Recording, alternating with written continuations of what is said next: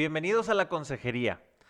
El día de hoy vamos a tratar de un tema que a todas las familias nos interesa y es, hablemos del dinero, hablemos de las finanzas familiares y hablemos de cómo le enseñamos a nuestros hijos también cómo se maneja. Invitamos de larga distancia a una invitadaza que nos va a platicar de este tema. Te invito a que te quedes en la consejería.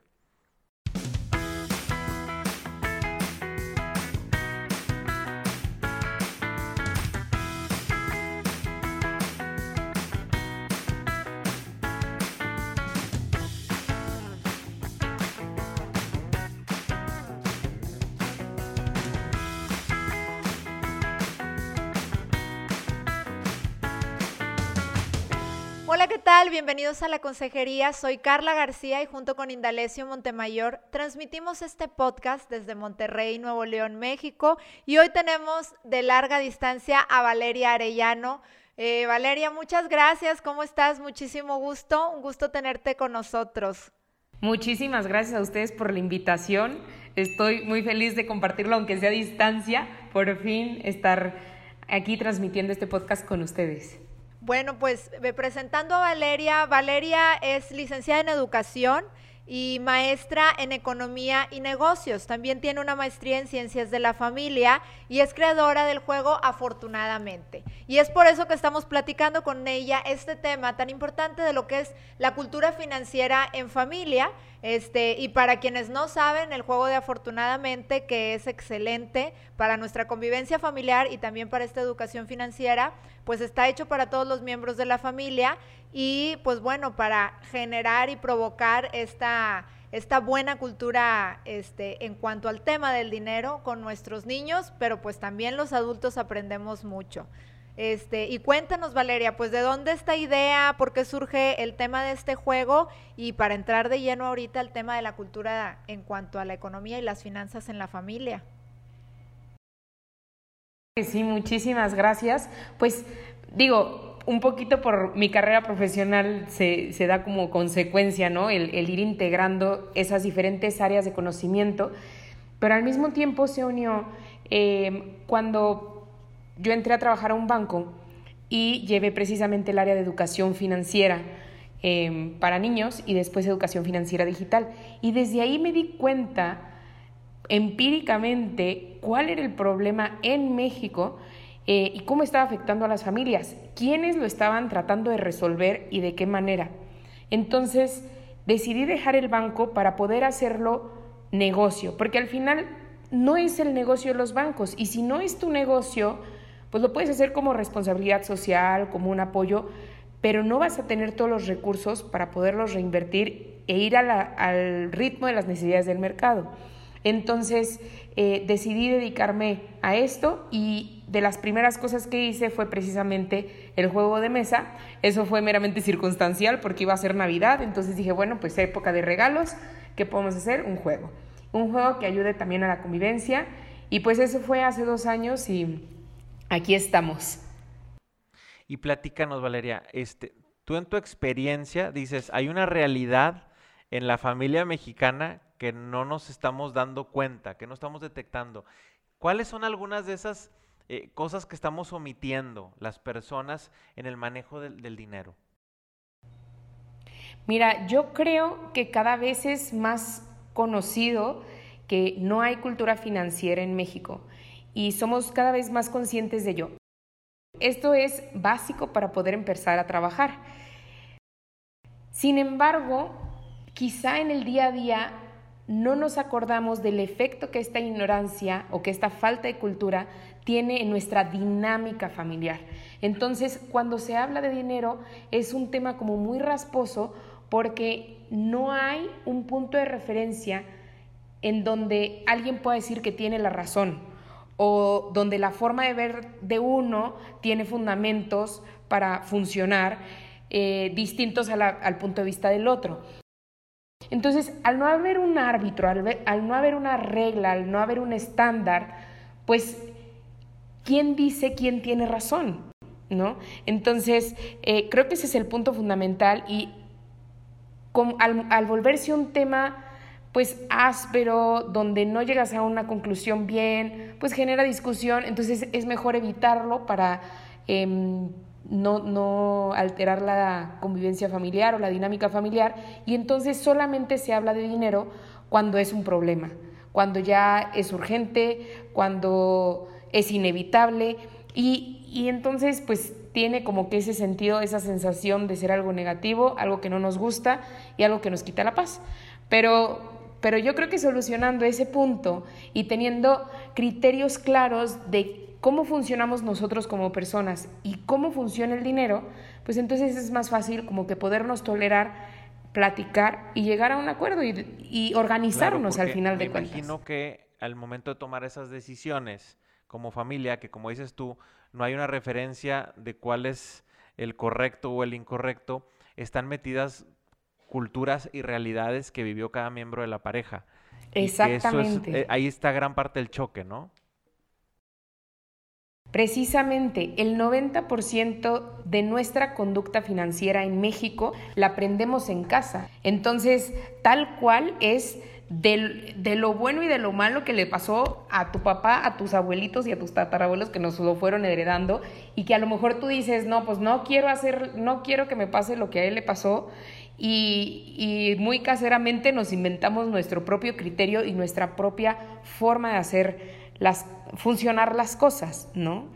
Entonces, eh, es un tema en el que hay mucha oportunidad para trabajar y para dar herramientas a las familias Realmente no es algo complicado, em, simplemente hace falta como que esa cultura, pero pues gracias a, estos, a estas herramientas y estos, a estos podcasts, pues también lo hacemos más accesible. Claro. Oye, Valeria, y por ejemplo, eh, digo, ahorita estamos hablando evidentemente de la cultura y todo lo que tú nos dices, eh, pero ¿cuáles serían a lo mejor algunos tips o algunos consejos que tú, que tú pudieras darnos? Digo, ya eh, aquí lo que nos dices, bueno, mucha nuestra cultura financiera viene de lo que vimos en casa, ¿no? Este, pero ¿qué conceptos podríamos decir que sería importante comprender. A lo mejor hay, familias que dicen, oye, hay conceptos financieros que nunca eh, han tomado en cuenta o no, saben identificar ciertos este, conceptos financieros para tener una vida financiera sana y, qué tips podrías apoyarnos eh, dando, ¿verdad? Para decir, bueno, eh, estas cosas podrían funcionar en una familia. Evidentemente, cada familia va a ser muy distinta a la otra, pero sí debe haber como cosas muy puntuales que este, nadie deberíamos hacer o no deberíamos meternos ahí o tenerlos como muy conscientes, porque a veces hay campañas que hacen los bancos y que pues hay jiribilla, ¿verdad? O hay cosas en donde nos metemos por ahí y afectan totalmente a nuestra economía familiar este, eh, y parecieran ser decisiones financieras buenas y, van en detrimento, al contrario, ¿no? De la salud financiera de una, de una familia, ¿no? Precisamente, Carla, sí, totalmente la razón. Y voy a dar, aquí voy a meter mi vena de, educación, de pedagogía. A veces creemos que la información es lo que nos va a eh, ayudar a salir de un problema. Y sí, pero no, no necesariamente es por lo que podemos empezar. Por lo que hay que empezar sí o sí es en la actitud. ¿Desde qué actitud me relaciono con el dinero? En 2017, la OCDE, la Organización para la Cooperación y el Desarrollo Económicos, hizo una evaluación en México, donde evaluó cuatro cosas, los conocimientos, las habilidades, las actitudes financieras y la conducta financiera de los mexicanos. Resulta que de la suma de la combinación de estas tres cosas, conocimientos, habilidades y actitudes, resulta nuestra conducta financiera. Y esto es muy fácil de, eh, de saber por dónde empezar. ¿Cuántas cosas no sabemos que están bien o mal y de todas formas las hacemos mal? Entonces, no es, la solución no nada más es informar, sino es saber hacer y tener la, actitud adecuada hacia el dinero. En esta evaluación, los mexicanos salimos que el 68% de los mexicanos decimos que el dinero está para gastarse. Es decir, nuestra conducta hacia el dinero es que es para gastarse. Me lo merezco, eh, he trabajado mucho, eh, todo lo que sea, ¿no? Mi familia lo merece y está bien siempre y cuando tengamos el dinero suficiente para hacerlo. El problema es que el 65% vive al día. O sea, el resultado de esa actitud, el, el 68 tiene esa actitud y el 65 gasta más de lo que gana. Y si no es porque les pide dinero prestado a la familia, a los familiares que a lo mejor no les cobran intereses, pues cada vez esa actitud nos empobrece cada día más, porque si esa deuda, ese gap de gastar más de lo que gano, se lo pido al banco, el banco en cuanto pide el crédito me empieza a cobrar intereses. Y, y esa deuda va creciendo. ¿Qué quiere decir? Que cada vez soy más pobre. Entonces, eh, hay que empezar por la actitud. ¿Cuál es nuestra actitud hacia el dinero? Una actitud más conveniente es que el dinero está para invertirse. Y cuando yo desarrollo la habilidad de invertirlo, pues me alcanza para seguir invirtiendo, para seguir ganando, para gastar, que tampoco es malo gastar, em, y para perder incluso, o sea, pero voy desarrollando esa habilidad.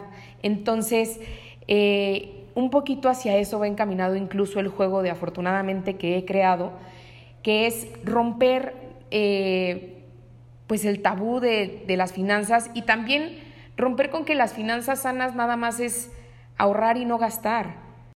Eso ni siquiera son finanzas sanas. el verdadero desarrollo económico de un país, de una economía, de una sociedad, de una familia, de una persona, es la capacidad de invertir, de generar más, de multiplicarlo y tener la habilidad para saber cómo distribuir pues, lo que vaya ganando, ¿no? Entonces, eh, ¿qué es lo que recomiendo al inicio? O sea, ¿por dónde empezar? Por tu actitud hacia el dinero. ¿Qué actitud tienes hacia el dinero? Y después, habilidades, saber hacerlo, saber manejarlo. Em, y ya al final, o puede ser al mismo tiempo, pero digamos como tercera prioridad, el tema de la información. ¿Cuántas personas no son especialistas, trabajan en, son economistas, financieros, trabajan en grandes corporativos y sus finanzas personales las manejan fatal? Pero es por, pues por, otra, por todo lo demás que habíamos comentado. Y una parte humana también. La gente ahorita que te está escuchando, seguramente, y todos nos estamos cuestionando, ay caray, o sea, ¿cómo, eh, ¿Cómo puedo evaluar esa actitud que tengo? De entrada, ese primer paso que dijiste, ¿cómo puedo identificar eso? Este, me imagino que este, esto lo has platicado con mucha gente. Este, ¿qué, qué, tú recomendarías para, para ellos medirse este, en, en, este, en este primer punto que mencionas de la actitud frente al dinero? una herramienta muy fácil, muy sencilla, que, que yo a veces recomiendo como muy casera y muy libre, es, eh, han escuchado el juego de la rapidiña, ¿no? este juego brasileño donde te dicen una palabra y tú contestas, ¿no? Entonces, un ejercicio que pueden hacer es, a ver, si yo te digo dinero, ¿qué es lo primero que piensas? Entonces, hay, hay personas que dicen problema, eh, compras, satisfacción, eh, inversión. entonces, sale lo, lo primero que sienten. Entonces, eso nos puede acercar muchísimo a qué actitud podemos tener hacia el dinero. Entonces, hagan el ejercicio en familia hagan el ejercicio a su familia. Y, luego otra, otro ejercicio que puede hacer es em, que cada uno le diga al otro qué actitud detecta que tiene hacia el dinero. Y podemos, podemos tener cinco, ¿no? La actitud de inversión, la actitud de ahorro, la actitud de gasto, ¿no? La actitud de pérdida, ¿no? O de, escasez, de no hay dinero, nunca hay dinero y, todo es pérdida o una actitud indiferente, una actitud que, no, no me importa, ¿no? Entonces, vale mucho la pena hacer este ejercicio donde sale la, la primera palabra y por otro lado escuchar a los demás, porque también, sobre todo a los papás o a los adultos nos pasa que actuamos sin, sin, darnos cuenta y de repente el hijo saca una frase que dices, ¿de dónde la sacó? Y pues la sacó de ti. Entonces, ayuda mucho escuchar. Oigan, ustedes, a ver, de estas cinco actitudes, ¿ustedes cómo, qué personaje me pondrían? Y creo que es, eh, esa es la riqueza también de la familia, ¿no? Siempre está el ahorrador, el que no gasta nada, el como le dicen en algunos lugares, el amarrado, ¿no? Este tacaño, y tampoco eso es tan bueno. Eh, luego está el que le sabe a los negocios. O sea, él sabe en dónde invertir, en dónde ganar, en dónde, pero no sabe administrar. O sea, ya que ganó dinero, se lo gasta todo, ¿no? Este, y así, cada uno. Entonces, cuando identificamos nuestra actitud hacia el dinero y la actitud de cada miembro de nuestra familia, pues podemos hacer equipo y podemos decir, a ver, tú el ahorrador, ok, una vez que tengamos ganancias, tú las ahorras y tú las administras. Y el gastador, pues a lo mejor el gastador sí sabe comparar precios, elegir tiendas, eh, encontrar las ofertas del momento. Tampoco las ofertas, ese es otro punto, tampoco las ofertas son malas. Hay muchas personas en finanzas personales que dicen, no, es que no te dejes llevar por las ofertas. Pues no te dejes llevar, pero sí aprovechalas. O sea, si, si tienes que hacer un gasto, tienes que hacer una inversión, pues mejor que la hagas con oferta que sin oferta, ¿verdad? Eh, y en la familia tenemos de esos diferentes perfiles, cada quien de acuerdo a su personalidad. Entonces podemos empezar a trabajar como un equipo, ¿no? Eh, planear las vacaciones juntos, a ver a dónde queremos ir y no que nada más sea una responsabilidad de los papás o del proveedor de la casa, sino un trabajo en equipo, ¿no? Pues queremos irnos a Disney. Em, bueno, pues alcanza para irnos cuatro días bueno, ¿cuánto necesitamos para irnos siete días? Pues tanto dinero más. Va, ¿quién pone? Y entonces puedes construir unas vacaciones pues más grandes, más placenteras, darle más gusto a todos, pero de una manera colaborativa. Y, y eso se disfruta muchísimo más. Oye, qué, padre la idea y como dices tú ahorita, el identificar, porque es muy cierto, ¿verdad? En todas nuestras familias luego tenemos estas diferentes personalidades que tienen esta actitud hacia el dinero que puede ser muy diferente a la mía, como ahorita decías, el que ahorra, el que gasta, el que invierte, el que está pensando en negocios, este, y también dentro de lo que comentabas, Valeria, eh, que bueno, la cultura del ahorro definitivamente no es mala, pero a veces también llegamos a un extremo, este, donde decías, oye, este, pues o no sé gastar o no sé comprar, o sea, sé ahorrar mucho, pero no sé cómo, cómo invierto o gasto este dinero. O luego hay personas que se la pasan toda la vida trabajando y ahorrando y ahorrando y ahorrando y ni siquiera disfrutan nada de todo este patrimonio, ¿no? O sea, como que es, es decir, estoy trabajando toda mi vida para casi que no vivir, porque nada más vivo para ahorrar, pero no, no me doy un gusto, ¿verdad? Entonces, ¿cómo hacer este balance entre esta cultura eh, de, de qué es sano financieramente, qué me hace de alguna manera disfrutar este, y decir, oye, pues lo, lo que trabajé, lo que ahorré, pues podemos hacerlo, este, invertirlo gastarlo de esta manera, para también que, esté como en una, como en una balanza, ¿no? Porque tampoco se trata de irnos al, otro extremo. Y, siento yo eh, que, bueno, es cierto, ¿no? O aquí mexicanamente pues siempre ha habido esa cultura donde el dinero debajo del colchón y el dinero que no, que no se ve y que no agarras y que no se gasta en nada, este, eh, y, a veces pues ni siquiera se está viendo en qué para qué es ese dinero, ¿no? O también a lo mejor la cultura ha ido cambiando. Antes existía mucho como esta cultura de la herencia, eh, que voy a, dejarle a mis hijos, pero hablando como en, dinero o en terrenos o en casas o en inversiones, ¿verdad? Que yo creo que esta cultura también cada vez ha ido eh, siendo, siendo diferente. Muchas familias actualmente dicen, bueno, pues ya eh, la economía y las cosas tienen un costo diferente que en realidad eh, pues lo que le voy a dejar de herencia a mis hijos pues son sus estudios y que de ahí en adelante ellos puedan este ahora sí que arreglárselas y para ellos tener una buena condición este económica, ¿no? Este, han, han ido cambiando conforme al tiempo todas estas posturas. Luego ahora tenemos gente muy joven que al contrario, este, eh, digo, en el caso de nosotros que nos toca platicar con parejas que se preparan para, para, el matrimonio, a veces te das cuenta que hoy en día los, los chavos llegan con un chorro de deudas, este, como que ahora ya el tema de los créditos por todos lados es un, un, tema muy suelto, este, probablemente por lo que tú dices, pues este tema de activar la economía de los países, que antes era un tema más restringido y ahora al contrario, ahora llegan y están endeudados hasta quién sabe dónde, ¿no? Este, y apenas van a empezar una vida matrimonial y ya vienen este, con estas deudas. Y, y es como, como algo que ha ido cambiando también eh, conforme ha sido el paso de los años, ¿no? Claro, creo que son varios puntos.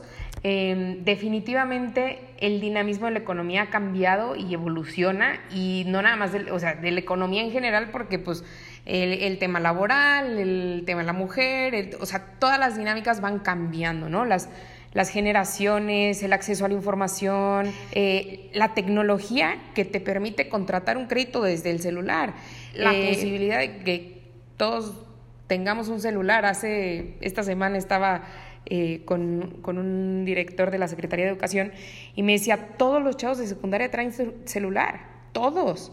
Entonces, eh, definitivamente eso impacta en la economía. Eh, sin embargo, hay cosas que permanecen, ¿no? A lo mejor estas cinco actitudes que les conté se mantienen, que si lo invierto en terrenos o lo invierto en acciones o lo invierto en Bitcoin, pues a lo mejor es lo que ha cambiado, pero la actitud permanece y las habilidades, eso sí, tienen que irse actualizando. Tienen que, em, tienes que estar al día. Ahí el tema de la información es también muy importante. Si yo voy a invertir, tengo que saber bien en qué estoy invirtiendo. Tengo que ser casi experto en esa área, ¿no? Y mientras más sepa, pues más voy a poder prevenir el riesgo. Entonces, porque recordemos que la inversión es, destinar un dinero, dinero para algo, esperando recibir un beneficio a cambio, esperando. Pero en ese esperando hay un riesgo de que no llegue. Entonces es muy importante también cuidar eso. Em, y, y, bueno, irse adaptando, irse adaptando a las circunstancias. Si ya hay más información sobre el crédito, si hay ya más oferta, pues entonces también urge cada vez más este tema de la educación financiera, porque pues ya está al alcance de tu mano y, y sí puede traer eh, consecuencias importantes si tú no estás informado de, las, de los compromisos que estás adquiriendo al firmar un papel, ¿no? en este caso con el banco. Por eso también muchos bancos, o todos los bancos de hecho, a petición de la Asociación de Bancos de México, imparten de alguna manera educación financiera. Es informar a sus usuarios eh, qué es lo que están adquiriendo y qué, qué consecuencias tiene. Sin embargo, no debemos de olvidar que esa es una responsabilidad nuestra. Hay veces que vivimos la vida, sobre todo en el tema de educación, culpando a los demás de lo que no nos enseñaron, cuando nosotros tenemos la capacidad de aprender. Entonces, yo, yo les recomendaría a todos los que nos están escuchando ya quitar la frase de a mí no me enseñaron tienes la capacidad de, aprender y desde los ocho años tú puedes explorar el mundo, si no es que antes, desde antes, pero puedes explorar el mundo e ir eh, adquiriendo tu propio conocimiento, tu propio aprendizaje. A eso me refería con que no es el negocio de los bancos enseñarnos, ellos no son pedagogos, ellos no, no es su chamba.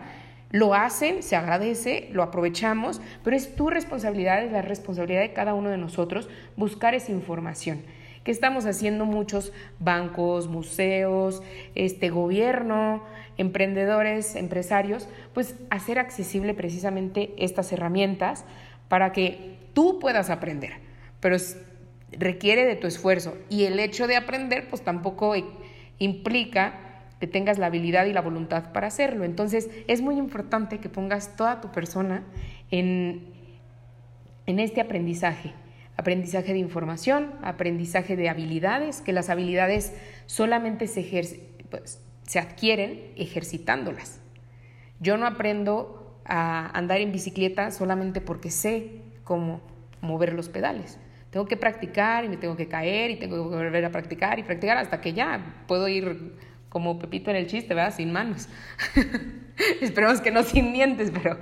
Em, pero así se, así se practican las habilidades y las actitudes, pues yo lo que les, les recomiendo es siempre cultivar una actitud muy positiva hacia el dinero. ¿En qué sentido? Em, y, y una actitud muy libre. El dinero va y viene. El dinero tiene ciclos y, y nos cuesta perderlo porque también nos cuesta ganarlo. Pero cuando entendemos que el dinero es un medio para mi vida, para mi realización, para mis metas, para mi convivencia, es un medio, entonces podemos desprendernos también más y decir cuáles son esos otros medios de los cuales tiene que llenarse mi vida. Entonces, digo, ese ya es un tema un poquito más profundo, pero, pero es acercarnos al dinero sin miedo, con el deseo de aprender, de tener la habilidad para manejarlo y, y de no convertirlo en un Dios, un todo en mi vida, porque el dinero va y viene, eso es una realidad. Si tú desarrollas la habilidad para que en ese vaivén del dinero siempre quedes en positivo, ya la hiciste. Esa es una habilidad. Pero lo más importante es que tú estés tranquilo en el momento de que pierdas. Cuando estás apegado al dinero, a los bienes materiales, sufres. ¿No? Entonces se convierte en, te conviertes en esclavo, digámoslo así, o de, ese movimiento, de ese dinero, en lugar de, de, que el dinero te sirva a ti para ser más feliz, para construir la vida que quieres y, y seguir creciendo, ¿no? Seguir avanzando en todas las áreas de tu vida.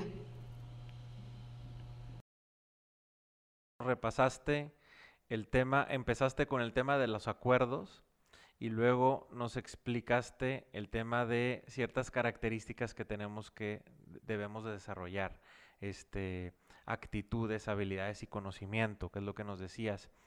Eh, ya ahorita que te está escuchando la gente, después de, esta barrida que nos diste a todos en, este arranque, este, a lo mejor la actitud o, o, la inquietud que puede tener alguna persona o algunas personas tenemos es decir, oye, a lo mejor ya me estoy dando cuenta que no lo hago tan bien, estoy cargando unas deudas en la espalda que me tienen ahogado, que me he comprometido con muchas cosas y, me siento ahogado, no veo la salida, me ha provocado, como dices tú, una frustración, una tristeza, a lo mejor una depresión, me ha, provocado problemas familiares. Y, llega un momento en que dicen, no hay salida, o sea, no, no le encuentro salida a esto. ¿Tú, qué le dirías a esas personas?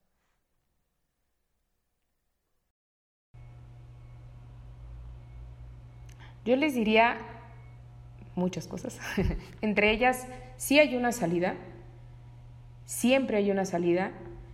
Em, hay momentos muy serios, como dices tú, donde pues, personas también han decidido dejar de, dejar de esforzarse y dejar de tener ese problema, ¿no? De, cual, de cualquier manera, y pues llegado a decisiones pues muy tristes para, para todos, todos los que nos quedamos. Entonces, sí, sí hay una salida y ese es parte del trabajo que tenemos que hacer. Hay, hay formas de reestructurar deudas, em, en fin, financieramente hablando hay, hay posibilidades, hay solución Em, creo que lo primero es tratar de tomar distancia, bajar la emoción y decir, necesito ayuda, necesito apoyo, necesito, no sé, em, para que me, me, den luz de cómo solucionar este problema en el que me he metido. ¿no? Si la emoción está arriba, va a ser muy difícil, pues como, como cuando alguien choca o cuando alguien tiene un momento de crisis, eh, primero la, el, de la Cruz Roja no puede hacer nada. Primero la persona tiene que eh, entrar en, paz, ¿no? Y saber que está, poco a poco saber que está con una persona de confianza, que eso es muy importante, una persona de confianza que le puede ayudar a salir adelante. Lastimosamente, pues creo que en este tema del dinero también, pues esas buenas personas a veces están disfrazadas de, de buenas, pero no necesariamente tienen buenas intenciones y pues por eso este tema del dinero se vuelve tan complejo.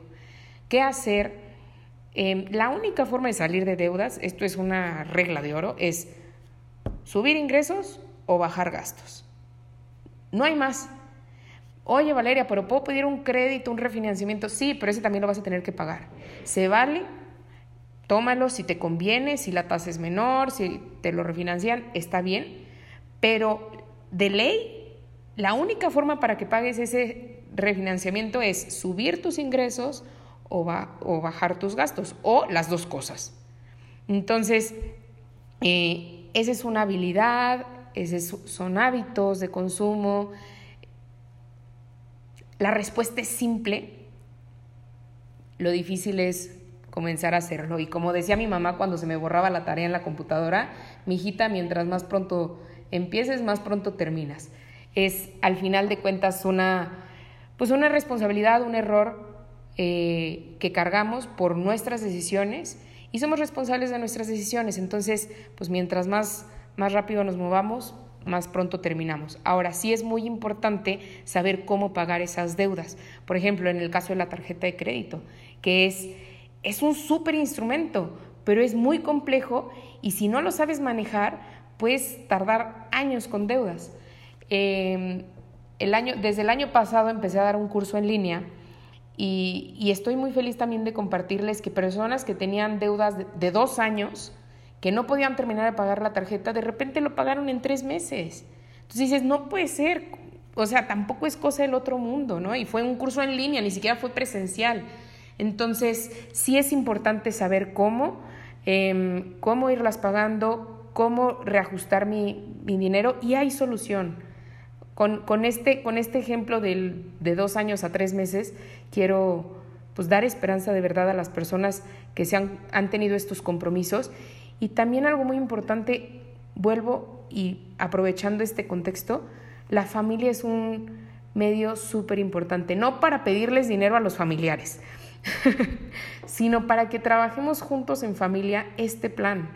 Me tocó también con una familia en donde por temas de negocio y pues causas externas al negocio empezó a ir de bajada, de bajada, de bajada, de bajada, y eso empezó a impactar en la familia. Por supuesto que la bueno, el nivel de vida que estaban acostumbrados eh, a darse, pues empezó a bajar.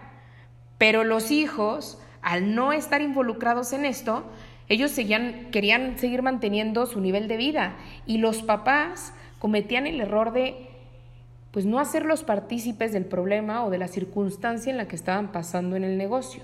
Entonces, los papás cada vez se asfixiaban más de decir, es que no, no le puedo dar a mi hijo el celular que quiere, o no le puedo dar el coche, o le tengo que dar menos de algo que a lo mejor es básico, a lo mejor antes salía una vez por semana, ahorita no se puede. Y el papá solito se asfixiaba. Cuando trabajamos juntos, cuando tuvimos una sesión juntos y les dije, le dije a, los papás, en este caso, ¿cuál fue el sueño que escribieron al inicio del curso que querían cumplir? Entonces me dijeron irnos de vacaciones en familia, 15 días me parece, una cosa así. Y los hijos escucharon así como diciendo, ¿en serio pensaron eso? O sea, jamás se hubieran imaginado que ese fuera el sueño de los papás.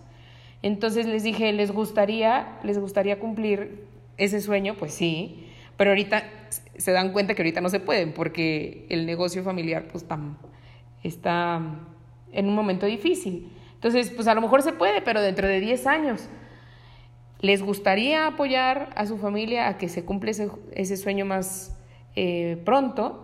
Y los hijos, pues por supuesto que dijeron, sí, ok, ¿qué pueden hacer? Y en seis meses uno de los chavos consiguió trabajo, empezó a, empezó a estudiar, al mismo tiempo trabajar, este, pagó su propio celular, porque querían ser parte de ese sueño, de ese logro, de ese viaje.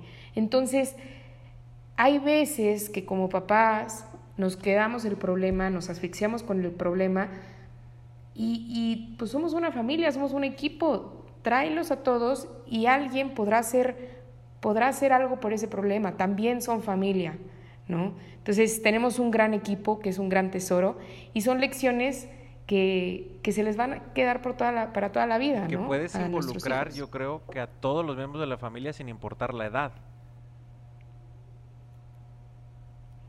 Sí, de hecho, me acaba de pasar también que justo una familia de Monterrey tuvieron un viaje tal y este y al regresar pues vieron que habían entrado a robar a su casa y uno de los niños le dijo a su mamá, "Ten mis ahorros." Y la mamá dijo, "No, ¿cómo crees?" ¿No?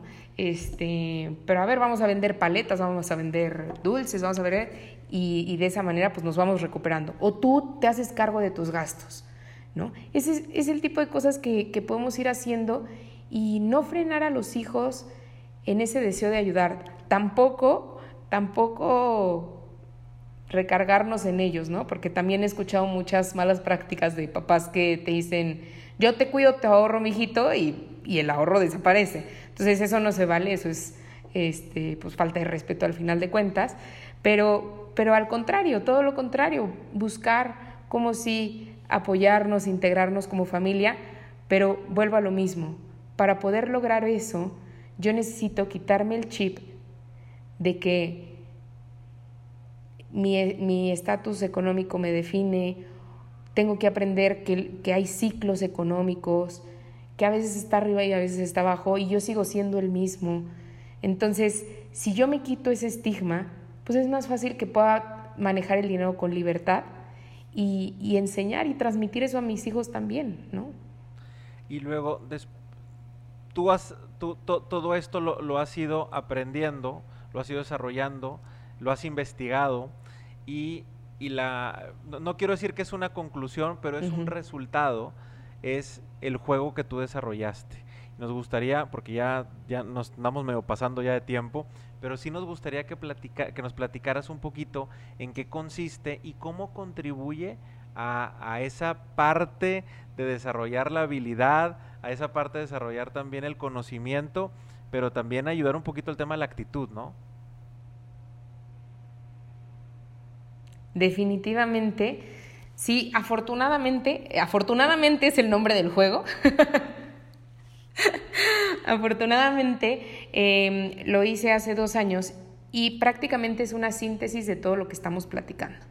La ventaja de que sea juego es que puedes desarrollar los tres niveles de aprendizaje, incluso pues, el resultado que es el cuarto, ¿no? la conducta financiera. Y, además es un medio donde aprendes más, porque difícilmente nos vamos a leer un libro eh, de finanzas personales cinco veces, diez veces, veinte veces. Difícilmente nos vamos a tomar un curso, un webinar, un lo que sea, em, cinco veces, diez veces. Y sin embargo el juego lo puedes repetir. O sea, yo he tenido niños en expos, siempre que tengo expos o lo que sea y este, van a visitar el stand, siempre hay un grupo de niños que juegan más de diez veces en el juego. O sea, es, adictivo. Entonces, al ser adictivo, cada vez que lo practico, pues refuerzo la, habilidad. Entonces, el juego está hecho para que cada vez que juegues, refuerces, refuerces, refuerces y mejores, que sea como esa bicicleta. ¿Ok? Por otro lado, al estar, al ser algo divertido, nuestra actitud está abierta a aprender. No es, ay, la tarea de matemáticas. No es, ah, vamos a jugar afortunadamente. Entonces, ese cambio de actitud en nuestro cerebro sí hace que se abra a pues, aprender más, a, al objeto de aprendizaje. Entonces es un juego súper intuitivo, eh, muy fácil de jugar, tienes que saber contar del 1 al 10 y ya, y tiene fichitas, no tienes que hacer sumas y restas complicadas y va desarrollando precisamente estos tres niveles de aprendizaje. Conocimientos, habilidades y actitudes. No todos los juegos desarrollan eso podemos tener un juego de preguntas y respuestas que nada más es conocimientos. O un juego de estrategia, pero nada más es habilidad, no, no incluye nada de contenido, ¿no? Em, y definitivamente, pues todos, todos desarrollan actitud. Entonces, en este juego se desarrollan todas las habilidades financieras, todos los, todo lo que ya hemos platicado, y la parte humana también. Ahora, la gente que dice, oye, ¿dónde lo puedo conseguir? Que tú nos puedas orientar, ¿cómo lo pueden adquirir? Sí, claro que sí. Ya está disponible, ya tiene alcance toda la República a través de Amazon, de Gandhi. En línea también nos pueden mandar este mensaje en nuestras redes sociales, algún correo, este, lo pueden adquirir. Es de un precio súper accesible. Em, y tenemos envíos a toda la República. yo lo que te quisiera pedir así como que para cerrar, por favor Valeria, es ¿qué idea te gustaría que se quedara la gente después de haberte escuchado en este podcast? ¿Qué, cuál es ese consejo que le quieres dejar este, a, la gente que nos está escuchando? El consejo sería, aprende a manejar el dinero para que te puedas encargar de lo que realmente importa en tu vida.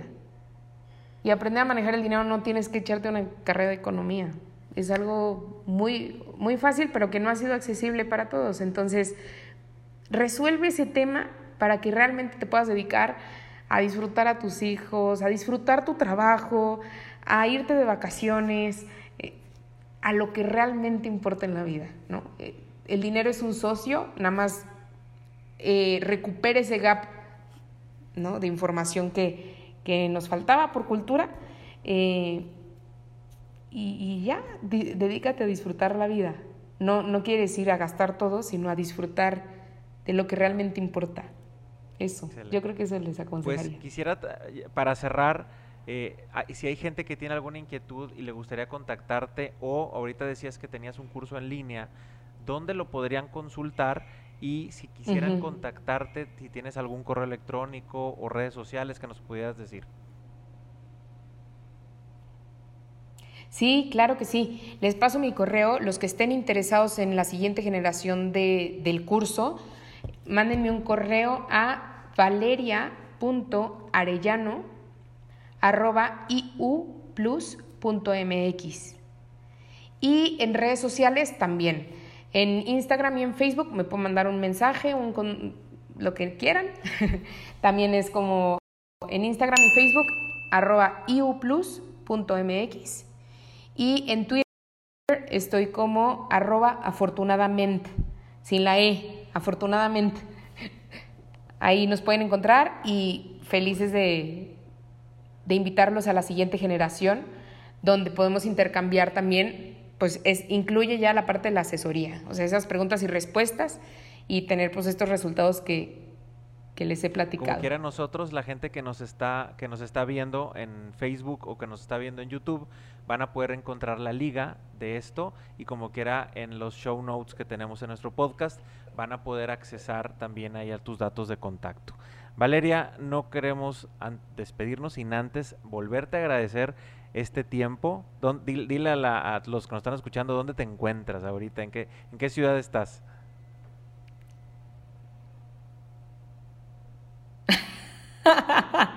en este momento estoy en la ciudad de León, Guanajuato, voy llegando este, hace un par de horas y de hecho me encuentro aquí en una universidad, en un parque de innovación.